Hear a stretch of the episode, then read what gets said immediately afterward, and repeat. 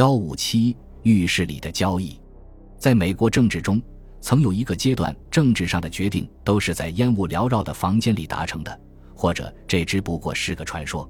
在俄国，与之相似的情况发生在充满蒸汽的浴室里，一个不仅可以放松、饮酒、聊天的地方，而且可以讨论大事，特别是秘密的事。八月十七日。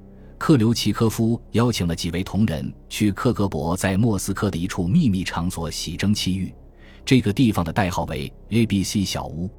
A B C 小屋拥有豪华宾馆的所有康乐设施，比美国政治家通常光顾的宾馆还要奢华。总理瓦连金帕夫洛夫和国防部长德米特里亚佐夫接受了邀请。波波夫六月份曾给我一份指控阴谋者的花名单。他们和克留奇科夫都是列在名单上的人物。另外，戈尔巴乔夫的参谋长瓦列利·波尔金、负责军事工业的中央书记奥列格·巴克兰诺夫、负责人事的中央书记奥列格·舍宁也在其中。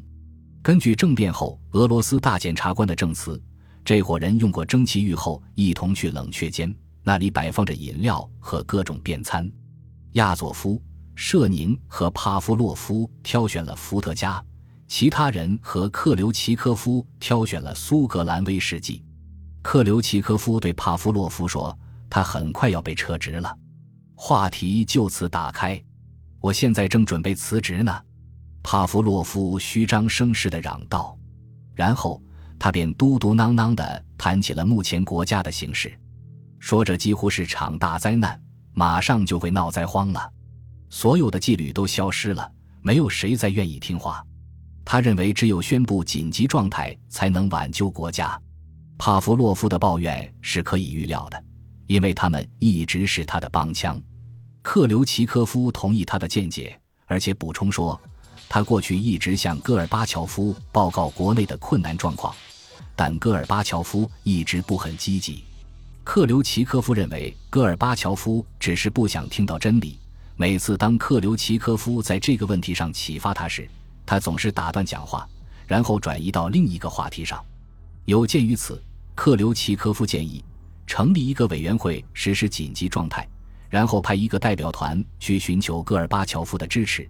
如果他拒绝，那么就让他留在克里米亚，并断绝他与外界的联系，就说他无能为力。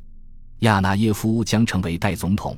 之后，在克留奇科夫的帮助下，最高苏维埃将召开会议，使整个程序合法化。伏特加酒喝完了，一直致力于应急计划的克格勃官员叶戈罗夫被派去再多搞些酒来。